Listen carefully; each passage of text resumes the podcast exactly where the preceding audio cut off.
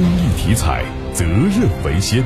中国体育彩票始终牢记公益初心和发展使命，建设负责任、可信赖、高质量发展的国家公益彩票。公益体彩，乐善人生。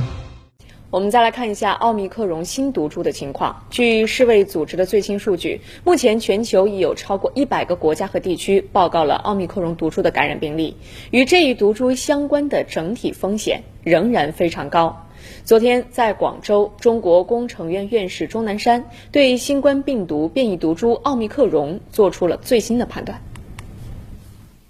钟南山院士表示，目前奥密克戎发展速度很快，传染性非常强，有扩大趋势。Delta 它从发现到最后成了主流的话，两个月。奥密克戎呢是十月份发现的，所以这一段还要增，可能还要增加。美国在新增的病例的奥密克戎占了百分之七十二，很高了。英国在十二月二十二号每天的。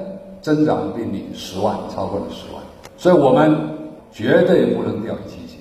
同时，钟南山表示，奥密克戎的传染性是很强，但致病力和危害性有多大，目前还在研究中。目前还看不出它的死亡率会更高，但是呢，不能光看死亡，大量传染，呃，这个连连累了很多人，所以这方面我们还有很多的流行病学监测各方面需要做。